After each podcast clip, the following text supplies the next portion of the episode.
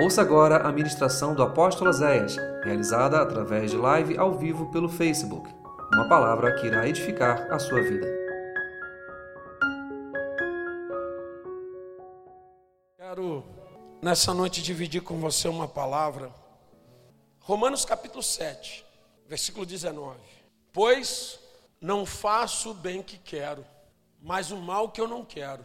Esse, você consegue ver nessa frase de Paulo, alegria, felicidade, ele feliz dizendo assim, cara, o mal que eu não queria eu fiz mesmo, arrebentei, fei o pé na jaca. Tu vê ele falando assim? Ele está o quê? Frustrado. O bem que eu quero fazer, que eu luto para fazer, não faço. Aí o mal que eu não queria fazer quando eu vejo. Agora, como lidar com isso? Feche teus olhos. Diga comigo, Espírito Santo. Somos humanos emotivos. E nós precisamos superar e transformar frustrações em aprendizado. Cura, Deus, o nosso coração através da tua palavra, em nome de Jesus. Amém? Você pode sentar. Com quem nós nos frustramos. Primeira pessoa que te frustra é você mesmo. Ninguém me frustra mais do que Osés Pino da Silva. Ele é o número um. Porque quantas vezes a gente se desaponta com algo que a gente fez, ou que algo que a gente tinha que ter feito e não fez. Esse texto de Paulo deixa isso muito claro. O apóstolo Paulo, ele estava falando sobre algumas questões da sua vida, da sua, do seu dia a dia, e ele está frustrado com essa situação que ele está vivendo. Você vai encontrar Paulo falando num texto que ele chegou a ponto de dar soco na cara dele. Ele se, se, se auto-esmurrar de raiva do que ele estava querendo ou pensando em fazer. E ele não admitia a briga que havia dentro do coração desse homem. Paulo se sentia frustrado por muitas vezes estar fazendo o que não era para fazer e não conseguir fazer o que tinha que fazer. Há pessoas tão frustradas com aquilo que elas fizeram, com o que elas disseram ou que não fizeram, que elas acabam nunca se perdoando. E elas ficam recém desse sentimento. Entenda uma coisa: frustração gera sentimento de incapacidade.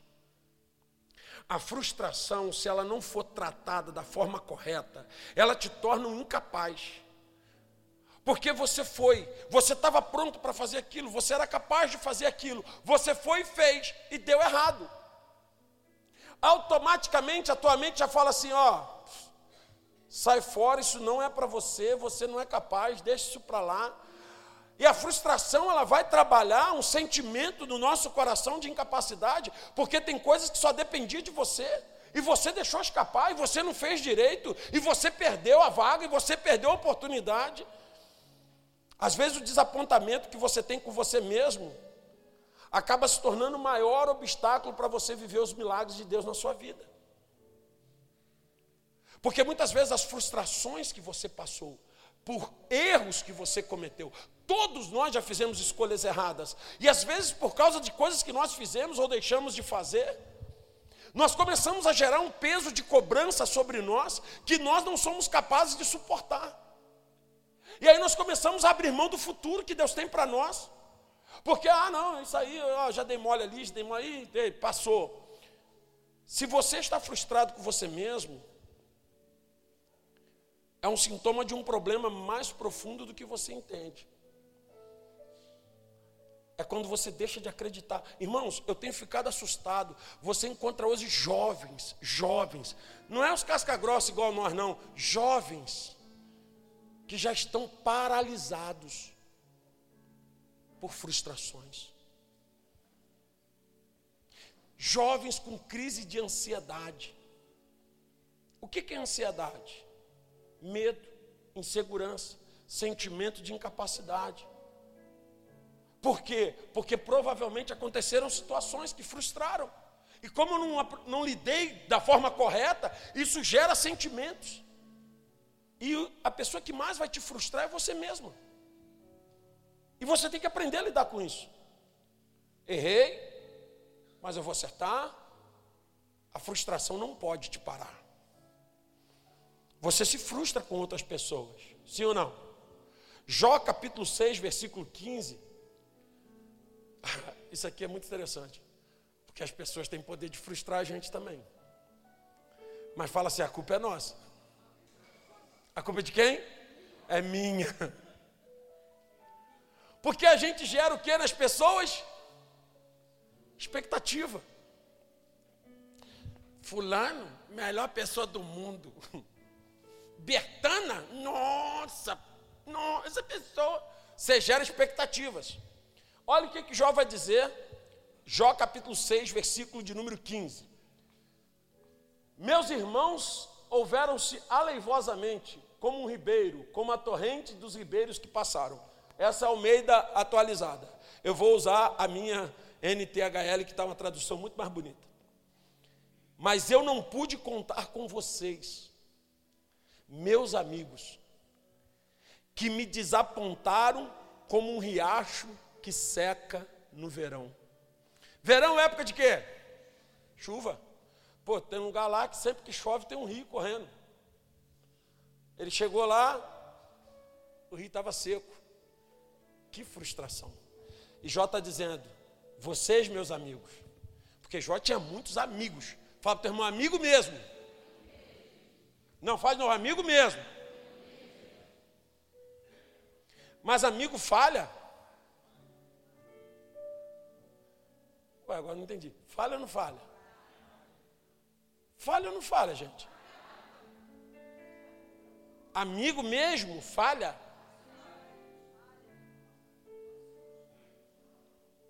Claro que amigo falha. É gente. Jó está dizendo: vocês, meus amigos, na hora que eu mais precisei, eu não pude contar com vocês. Me desapontaram. O que é frustração? Desapontamento.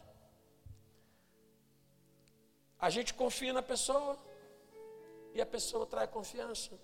A gente entrega nosso coração para a pessoa, a pessoa quebra aquele coração. Vez por outra, nós sempre vamos estar nos decepcionando em algum relacionamento. Você já ouviu aquela frase assim? Nunca imaginei que fulano fosse fazer isso. Você já ouviu essa frase? Nunca imaginei isso de fulano. Menina, você já ouviu isso? Fulano de tal. Sabe por quê? Porque nós colocamos expectativas sobre as pessoas. E isso é ruim. Diga comigo, frustrações mal curadas podem me fazer perder amizades preciosas. Quem que abandonou Jó? Na hora que ele mais precisava? Quem? Os inimigos? Os amigos. Esse amigo era bom ou era ruim?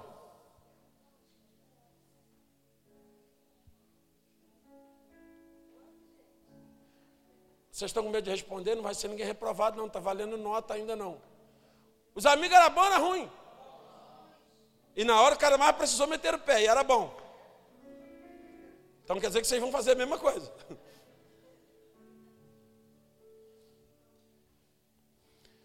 Nós temos uma, uma mentalidade que a gente gera expectativas, nós somos carentes de amigos, nós somos carentes de carinho, nós somos carentes de afeto.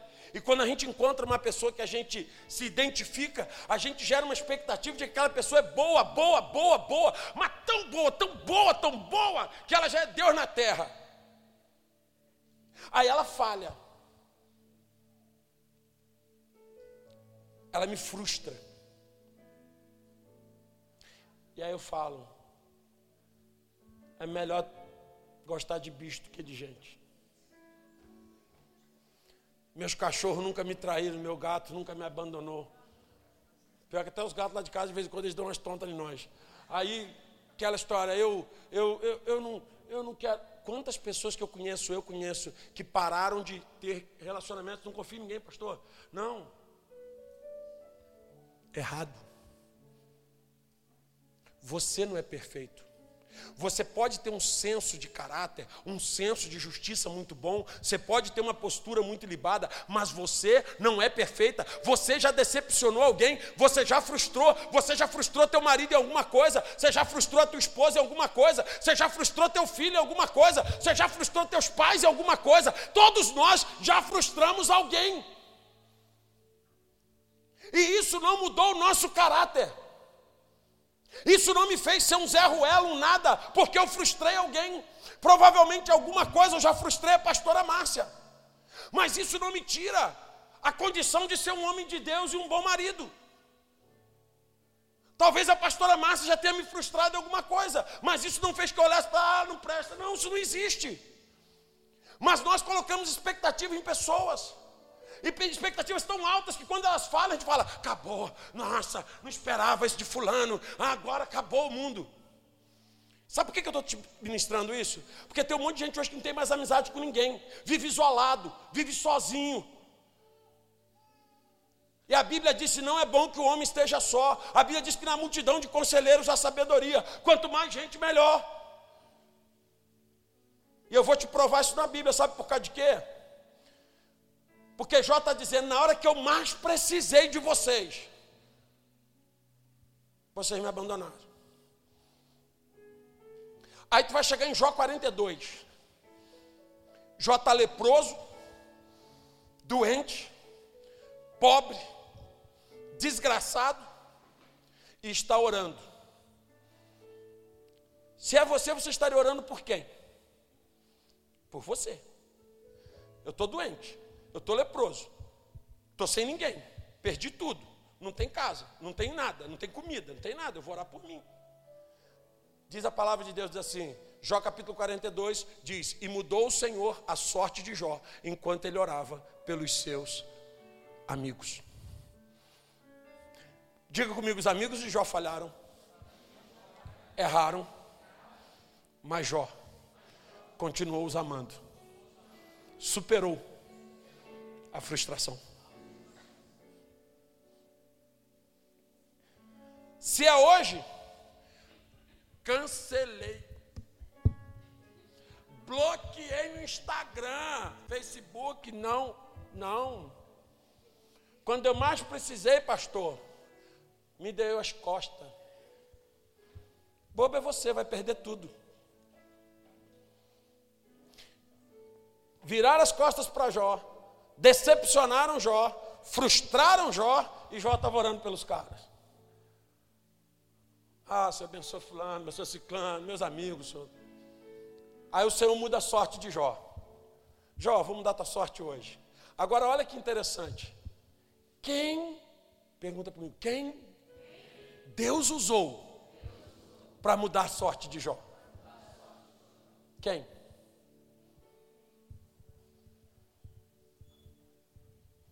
Seus familiares e amigos. Sabe aqueles mesmos amigos que abandonaram Jó? Agora estão voltando trazendo tesouros para Jó, trazendo grana e muita grana, muita grana para Jó. Os mesmos amigos que viraram as costas para ele agora estão voltando. Jó, pô, meu irmão, glória a Deus, Deus me abençoou lá, vendi umas duas fazendas, trouxe aqui, ó, 500 mil para você, o outro falou, trouxe um milhão, o outro trouxe 10 mil, 50 mil. Quando Jó viu, em menos semana, Jó estava rico, falou, meu Deus, Aí eu imagino Jó falando assim: como é bom ter amigos. Você está vendo o que você está fazendo quando a frustração, a frustração vai fazer você perder amigos valiosos. Se Jó amaldiçoa, cambada de canalha, vou cancelar todo mundo. Mas não, cancelou ninguém, Venceu a frustração. O que, que Jó entendeu? Eu falei, eu erro. Meus amigos erraram também, mas são gente boa, gosto deles.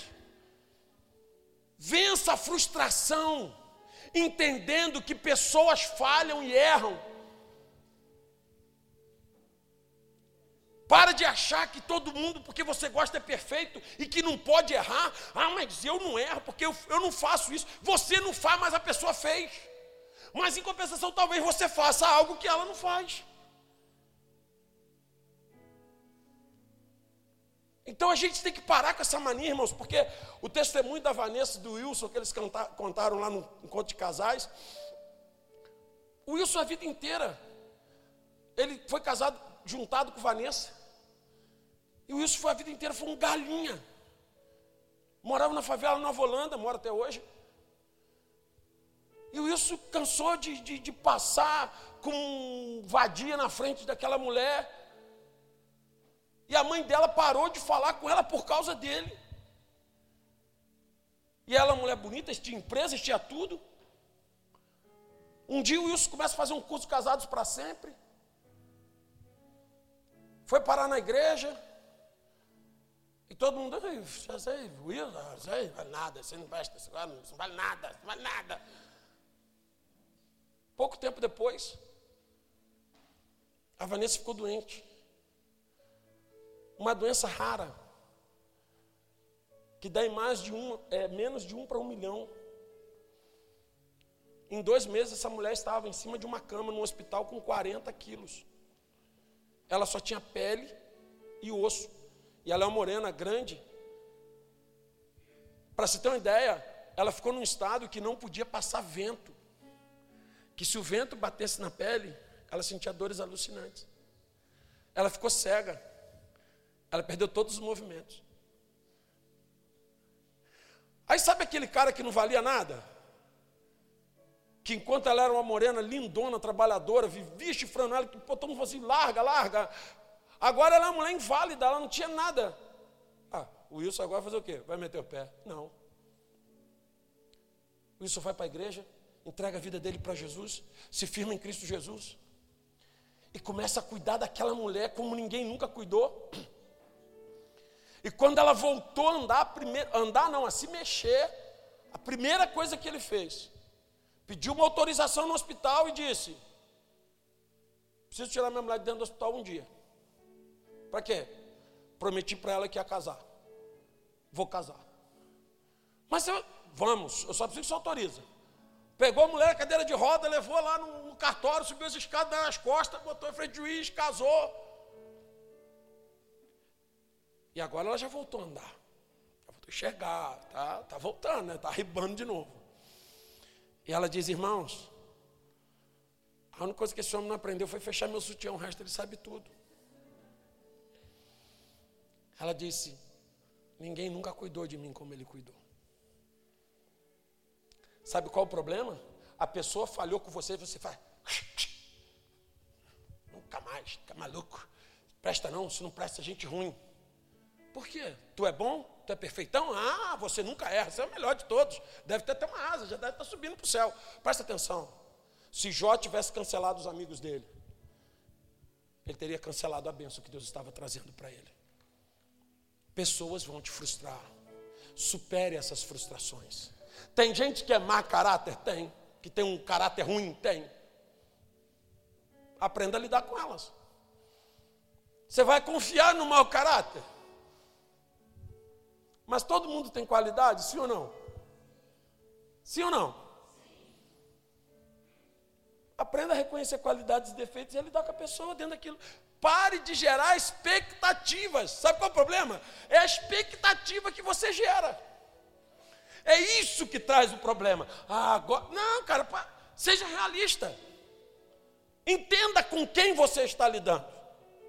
E você não vai se frustrar mais. Você se frustra com projetos que você mesmo criou e que faliram. Sim ou não? Provérbios 14, 12 diz assim: há caminhos que ao homem parecem ser bons, mas seus fins são caminhos de morte. Em João 21, Pedro tinha pescado a noite inteira. Pegou nada. Frustrado. Jesus está lá na praia, de boa. Jesus grita: Ei, moço, oh, você aí, traz um peixinho para mim aí. E Pedro responde lá: Peguei nada não, peguei nada. Aquele jeito amoroso de Pedro, cuidadoso, carinhoso. Peguei nada não. A Bíblia diz que Pedro estava peladão, sem vergonha, já relaxado. A frustração faz você deixar de se cuidar. Fala para quem está do teu lado, não pare de se cuidar. Você é filho e filha de Deus. Se cuide, sempre. Amém? Deus não tem filho dragão. Os filhos de Deus são tudo bonito. Tudo lindo. Presta atenção. Pedro estava largado, frustrado. Jesus tinha ido embora. Pescou de novo, não pegou nada. Um monte de sentimentos. E por muitas vezes nós criamos projetos. E todo projeto que você cria vai dar certo na tua cabeça. Eu nunca vi um cara falar assim, cara, montei um projeto agora para dar errado, que está uma loucura. Vou começar semana que vem um projeto que vai acabar. Já já vai falir, é uma coisa linda. Não existe isso. Todo projeto que tu criou, tu falou assim, vai dar certo. Talvez as pessoas falaram contigo, cuidado, a mãe, a mulher, o marido, o primo, o tio, todo mundo avisou, você falou assim, não tem jeito, agora vai. Meu irmão, olha o coiote. Eu era criança, já sou um velho. E ele está lá correndo atrás, lá, o papalégua está atrás dele até hoje, criando planos mirabolantes. Mas o coiote, ele traz um grande ensinamento para nós. Nunca desista de um sonho. O pink cérebro, eles acordam todo dia e olham um para o outro e diz: Vamos dominar o mundo. Cara, uma hora vai. Sabe qual é o nosso problema? Ah, eu fiz um plano que era perfeito e deu tudo errado.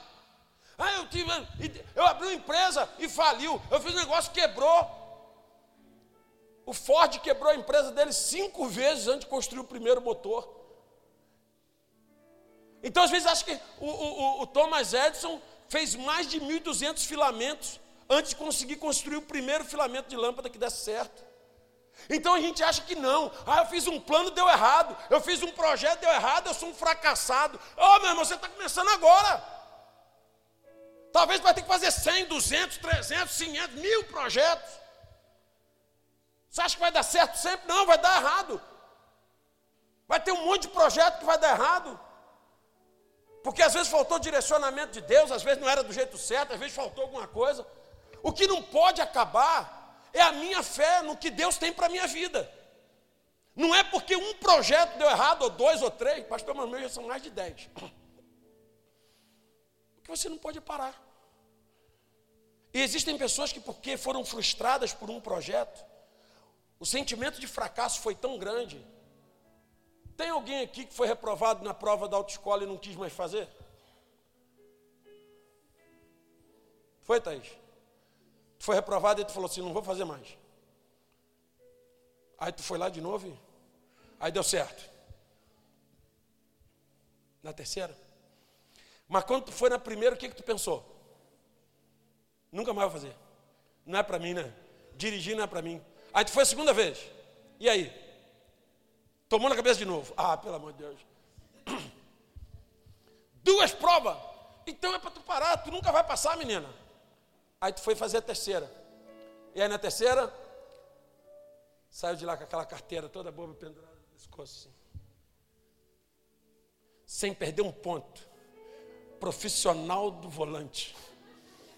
E o Senhor que nos proteja nas estradas. Sabe qual é o problema?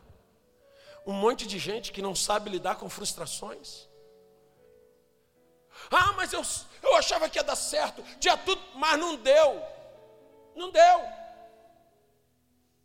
Faz de novo. Chama Deus, busca Deus, busca a presença de Deus, fala assim: agora vai. A frustração não pode te parar, igreja. Vai ter projeto nosso que vai dar errado. A frustração é uma questão de perspectiva. Neemias 8, versículo 9 diz assim: Neemias era o governador, o sacerdote Esdras, o escriba e os levitas que ensinavam ao povo disseram a todo o povo: Esse dia é consagrado ao Senhor vosso Deus. Então não vos lamenteis nem choreis, porque todo o povo chorava ouvindo as palavras da lei. Após o retorno do cativeiro, Muitos judeus lamentavam Jerusalém estar em ruínas. Olha a situação. Enquanto uns choravam porque Jerusalém estava em ruínas, outros estavam glorificando, porque nós vamos recomeçar a obra. Você está entendendo? É aquela famosa história que a mesma água quente que amolece a batata endurece o ovo. É a mesma água quente.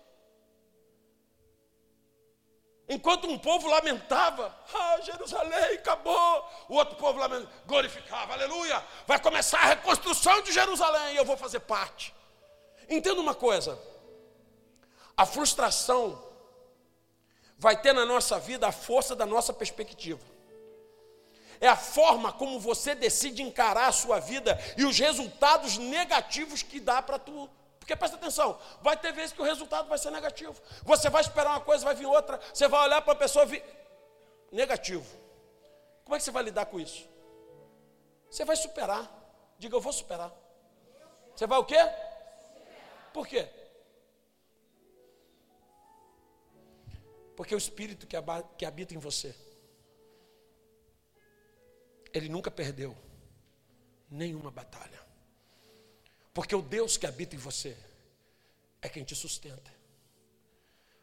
Entenda uma coisa, por muitas vezes, nós precisamos parar e entender que é impossível impedir que coisas ruins aconteçam.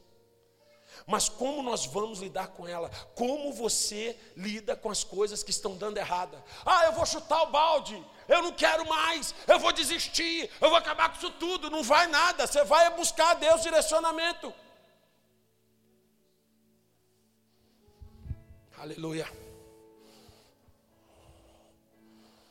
Tem gente aqui que está muito perto de viver o milagre.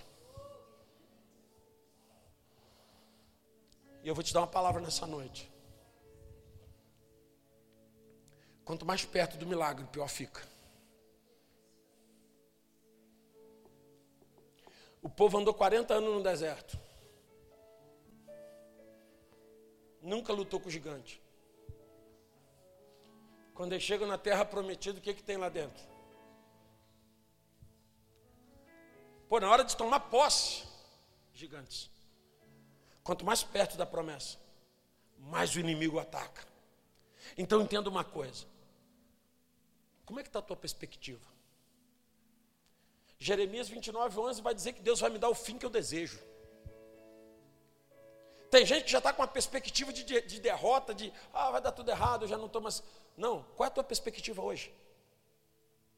As frustrações não podem mudar as tuas perspectivas, porque fiel é aquele que te prometeu, aleluia.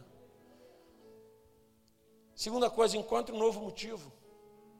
Neemias 8,10 ele vai dizer assim: Ide comer gorduras, beber doçuras e enviar porções aos que nada têm preparado para si porque esse dia é consagrado ao Senhor. Portanto, não vos entristeçais, porque a alegria do Senhor é a vossa força. Se o motivo que te ajudava a acordar todos os dias a levantar da cama com vontade de viver se tornou uma grande frustração, não se entregue à lamentação.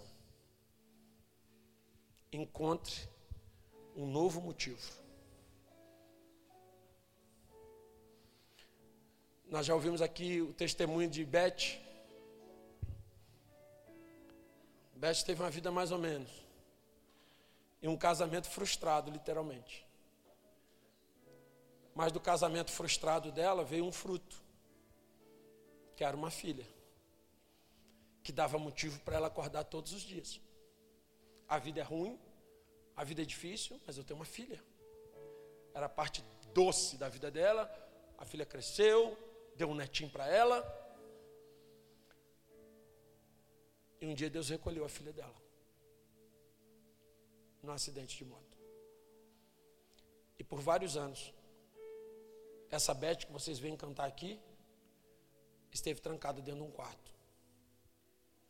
Sem sair de casa. Quantos anos, Beth? Seis anos. Sabe por quê? porque ela não tinha mais um motivo para sair da cama. Às vezes aquilo que te inspira a ir para a igreja, aquilo que te inspira a orar, aquilo que te inspira a buscar, aquilo que te inspira a sonhar, dá errado. Então você precisa criar uma outra inspiração. Eu vou Aí ela chega aqui agora, hoje estava aqui antes do culto. O que aconteceu? Isso que aconteceu. É bicho, eu vou ver a glória. Ela deve estar com uns 10 motivos para acordar agora. Sabe o que acontece, irmãos? Vão ter dias na nossa vida que o único desejo é chutar o balde, acabar com tudo, fechar as cortinas, deitar na cama e morrer. Me deixa quieto, fala comigo. Quem nunca sentiu isso? Aquela tal vontade de desaparecer. Já teve? Fazer um buraco, doutor estranho. Aquele cara é meio do mal, vocês cuidado com ele. Pastor, se eu pudesse, eu sumia. Não adianta, tu vai contigo. Quem está atrapalhando a tua vida é tu, aonde tu for, tu vai contigo, tu está atrapalhando tudo. Presta atenção. Não adianta, irmãos. Tem dia que a gente fica desesperado, a gente fala, não quero mais. Não é isso. Está dando errado. O que que Neemias estava dizendo, gente? Vamos nos alegrar. Porque nós vamos começar uma reconstrução, Deus vai fazer algo tremendo. Neemias encorajou aqueles judeus que estavam chorando. Ah, ele falou: não, peraí, peraí. Quem chora não come, né, irmãos? Porque se comer chorando, engasga. Neemias falou: para de chorar. Vamos comer, gente. Vamos tomar umas bebidas doces, um negócio gostoso, comer umas carnes, gorduras, um churrasco. O crente gosta de comida mesmo. E vamos comer. Vamos se alegrar. A energia que nós precisamos, irmãos, elas não podem vir das circunstâncias. Elas têm que vir de Deus. Porque tem dia que a coisa está boa e tem dia que a coisa está preta. Mas Deus está conosco o tempo todo. Ele é o nosso refúgio, a nossa fortaleza, o nosso socorro bem presente. E a frustração não pode roubar a minha fé. Se você precisa de um novo propósito, ore a Deus. Se você precisa de uma nova meta, ore a Deus. Se você precisa de um novo direcionamento, ore a Deus. Mas não perca a motivação para se levantar todos os dias e sair da tua cama. Você vai vencer a frustração quando você passar a ser uma pessoa sincera e realista. Para de se iludir, irmãos. Tem gente que se ilude, não quer ver o que está diante dos olhos, fica se enganando, aí fica se frustrando mais ainda. Não, seja real. Tem um texto que eu uso muito quando eu vou ministrar em, em cerimônias fúnebres, que é de 2 Samuel 12, do 19 em diante que conta uma história muito interessante. O primeiro filho de Davi, com Batseba, está doente. E Davi acostumou a ser um homem de Deus. Davi acostumou a orar e Deus ouvir. Davi acostumou a ser amigo de Deus. E ele fala: Mas eu andei pisando na bola. Eu tenho que, peraí, vou fazer o quê? Hum. Chegou o pessoal e falou: Ó, presta atenção. Por sete dias, quantos dias? Sete dias eu não vou comer, eu não vou beber, eu não vou cortar cabelo, não vou tomar banho, não vou fazer barba, por sete dias eu só vou orar pela criança. Meu Deus. O rei fundou no quarto sete dias de oração. Ele falou: Deus vai me ouvir. Fala para o teu irmão: aprenda que o não de Deus também é um não de amor. Amém? Você, pai e mãe, já disse não para o teu filho? Porque tu odeia ele? Ou porque tu ama? Davi orou sete dias. Sete dias. E quando passou esse tempo, a Bíblia diz que ele estava no quarto e ele ouviu um burburinho.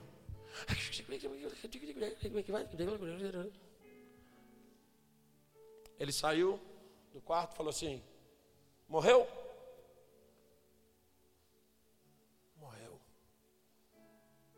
Morreu, morreu. Ô, oh, meu filho, para, cozinheiro, prepara um banquete. Minha filha, prepara meu banho. Chama o barbeiro. Chama os especialistas lá para fazer perfume para mim. Só olhou para cá, tu é maluco? Tu está com problema na cabeça? Você é doido? Sete dias não comeu, não tomou banho, não se arrumou, não fez nada. E agora que a criança morreu, você vai, vai, vai. Ele falou: presta atenção. Enquanto a criança está viva, tinha esperança. Agora ela morreu. Aí olha a frase que ele fala que para mim é uma das frases mais fantásticas e que quebra esse negócio de reencarnação. Ele diz assim: a criança não voltará a mim, mas eu irei até ela. Eu um dia vou me encontrar com ela na glória. Vamos festejar, acabou. Acabou? Sabe qual é o problema, irmãos? Tem gente que arrasta o peso de um problema, de uma tristeza, de uma mágoa, o resto da vida. Tu está chorando hoje por uma coisa que aconteceu dois anos, cinco, dez anos. Tu está sofrendo hoje por algo que aconteceu há 20 anos atrás. Se levanta, meu irmão. O choro pode durar uma noite, não a vida inteira. A frustração não pode roubar a tua alegria. O que as pessoas queriam o quê? Que Davi continuasse agora o resto da vida.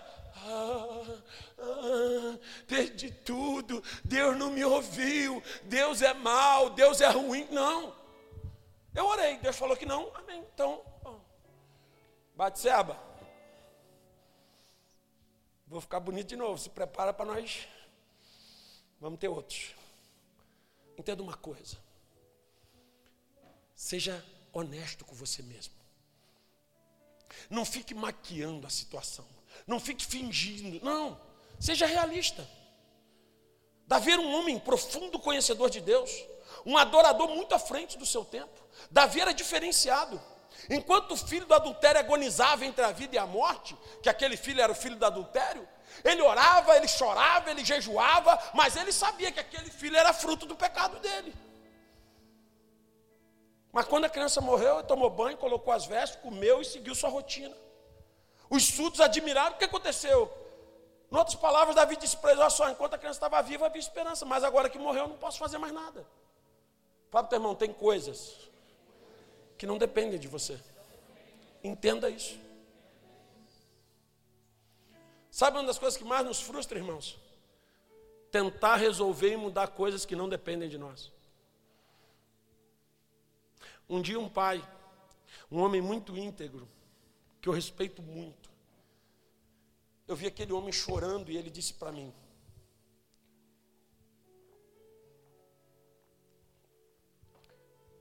Minha vida acabou. Eu disse: Por quê? Porque meu filho fez isso, isso, isso isso. Fez uma escolha assim, assim, assado. E eu não tenho condições de lidar com isso, com essa vergonha, com essa humilhação, Ele começou a chorar e eu disse para ele: Ei, cara, teu filho é um homem, um adulto, e tem direito de fazer as escolhas dele, como tu tem a tua. Não se responsabiliza por coisas que não dizem respeito a você. Eu falei, você foi um bom pai, um bom exemplo, um grande homem de Deus. Mas olha o filho do, do, do o filho pródigo. Olha ele. Aquele pai era ruim? Será que aquele pai era mau? E o filho pródigo falou assim: Quero minha grana, estou indo embora, acabou tudo, meteu o pé. Presta atenção, às vezes, irmãos, nós estamos nos responsabilizando, nos frustrando por causa das escolhas de outras pessoas. Deus tem ministrado uma coisa muito muito forte no meu coração. Diga comigo, quando Judas se suicidou, Jesus estava vivo. Sim ou não? Jesus sabia que ele estava indo se matar? Sim ou não? Jesus impediu? Escolha. João capítulo 13 vai dizer: E Jesus o amou até o fim. Jesus poderia ter falado: Não, Judas, não se mate. Escolha. Vê se Jesus ficou se martirizando. Ah, eu perdi o meu discípulo. Ai, pai, onde que eu errei? Ai, pai, aonde que eu falhei? Ah, não. Escolhas. Pessoas vão fazer escolhas o tempo todo. Seja honesto com você. Tem coisa que não depende de você, não está nas tuas mãos mudar. Entenda isso. Principalmente vocês que são pais e mães. Os filhos crescem e vão fazer escolhas.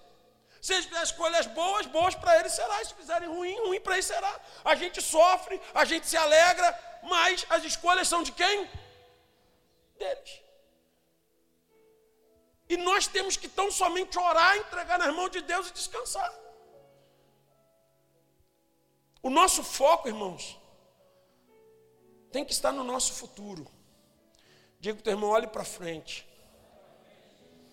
Filipenses 3, 13 e 14 ele vai dizer assim: irmãos, eu não penso que eu tenha alcançado, mas uma coisa eu faço, esquecendo-me das coisas que para trás ficaram, eu avanço para as que estão diante de mim, eu prossigo para o alvo. Pergunta ao teu irmão: tu tem um alvo? Se tu tem, segue para ele. Você jamais vai chegar lá olhando para trás. Olhe para o futuro. Olhe para o que Deus está fazendo, olhe para as promessas de Deus, olhe para tudo aquilo que Deus te prometeu, olhe para tudo aquilo que Deus colocou diante de você. O nosso foco tem que estar no alvo, porque muitas vezes nós vamos nos frustrar com o que já aconteceu lá atrás, mas tem um futuro todinho pela frente. E eu tenho que focar no que Deus ainda vai fazer. O apóstolo Paulo, o maior evangelista de todos os tempos, ele cultivava esse hábito, ele estava sempre olhando para frente. E ele dizia: deixando as coisas que para trás ficam. Em outro texto, esquecendo-me das coisas que para trás ficam. Eu prossigo para o alvo, ou seja, prossigo, estou indo para frente. Tem gente que está andando para trás, está regredindo porque se frustrou com um, com dois, com três, com igreja, com pastor, com não sei o quê, com marido, com mulher, com filho, e aí está regredindo. Não faça isso. Não deixe que as frustrações roubem de você a presença de Deus. Dependa mais de Deus. Muitos projetos nossos deram errado porque Deus não estava neles. Mas eu pedi a Deus para Deus,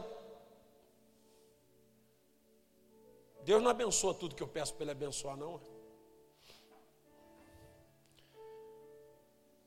João 15, 5 ele diz assim: Sem mim, nada podeis fazer. Muitas das nossas frustrações é porque nós geramos planos sem Deus. E Deus disse assim: Tu quer ir? Vai. Eu não vou, não. Depois a gente resolve isso. Aí bateu com a cara no muro. Uh, recomeça. A frustração é, em muitos casos, alimentada pela nossa inércia. Quando nós ficamos focados naquilo que deu errado, ao invés de focar naquilo que poderíamos estar fazendo. Não existe frustração com o futuro. A frustração é com o presente ou é com o passado. Não existe frustração com o futuro. É por isso que o tempo todo Deus promete para Israel um futuro. Se você quer vencer a tua frustração, mude a tua mente, as tuas atitudes. Tire lições daquilo que não deu certo. Aprenda com aquilo que você fez e deu errado. Aprenda com o erro dos outros e com os teus erros. E ao invés de ficar se autoflagelando, porque tem gente que fica, ah, eu não sei o quê, sou burra, sou isso. Não. Ao invés de você se autoflagelar, ao invés de você auto se castigar, ao invés de você auto se, se, se destruir, comece a buscar em Deus coisas novas, porque aquele que em nós começou a boa obra é fiel para completá-la até o dia da sua vinda, é o que Paulo escreve na carta aos Filipenses. Deus começou uma obra, ele vai completar, irmãos. Eu preguei esses dias aqui que quando Deus vai falar com Moisés, Moisés está com 80 anos. Ou seja, você acha que Moisés tinha sonhos, projetos? Não, Moisés era um Forrest Gump, constador de história lá, das histórias do Egito. Deus falou, maluco, chega aí, agora, agora o bicho vai pegar do teu lado. Então agora vai ser o cara. Às vezes a gente já, pastor, passou, já acabou o meu tempo. Não, não. A frustração está te vencendo. Não se frustre. E não deixe que ela vença você. Aprenda. Se decepcionou, se frustrou. Pode chorar, pode sofrer, tudo faz parte. Mas se levante. Amanhã, se Jesus não voltar essa noite para nós, amanhã, quando o dia começar, as misericórdias do Senhor já vão ter se renovado. E Deus tem me ensinado uma coisa muito tremenda. As misericórdias do Senhor não se renovam no atacado. Tipo assim, Deus chega lá do céu, renovo de misericórdia para toda a humanidade. Não. Porque a misericórdia é o entendimento da necessidade. Então vai chegar amanhã, segunda-feira, Robinho vai ter uma necessidade. Aí Deus já vai liberar os anjos, ó, Robinho vai precisar disso, vocês vão lá, prepara isso para ele, assim, assim, assim. Está entendendo isso? Sabe, Nath? Para amanhã. Quando a gente levanta da cama, que a gente acorda, já tem os anjos já encarregados daquilo que é nosso, porque a Bíblia diz que esse dia trará consigo os seus cuidados. Ah, mas ontem eu me frustrei muito. Glória a Deus que ontem já passou. Hoje é outro dia. Senhor, traz para mim um alvo novo, um espírito novo, um coração novo, uma mente nova. Eclesiastes 3:1 diz que para tudo tem um tempo. E para cada propósito tem um tempo. Ainda não é o fim. No final, tudo dá. E se não está dando certo? Ainda não é o final. Eu brinco que nós somos rock balboa. Nós estamos segurando na corda. Mas o último soco é nosso. Porque quem escreveu o filme foi o nosso pai. Então a gente sempre ganha no filme dele. É, nós não temos Deus sadomasoquista, não. O nosso Deus é bom. E no final a gente sempre ganha. Para que todos vejam e saibam que a mão do Senhor fez isso. Não deixe a frustração destruir tua fé. Você não é um acontecimento. Você não é um momento, você é uma história em Deus. Hoje o dia pode estar ruim, o momento pode estar trágico hoje, mas o futuro está nas mãos de Deus. Que bom que você ouviu essa ministração. Divulgue, compartilhe, divida esta palavra com alguém. Que esta palavra seja canal de bênçãos em sua vida. Te esperamos no próximo culto na Casa de Louvor. Acesse nosso site casadelouvor.org.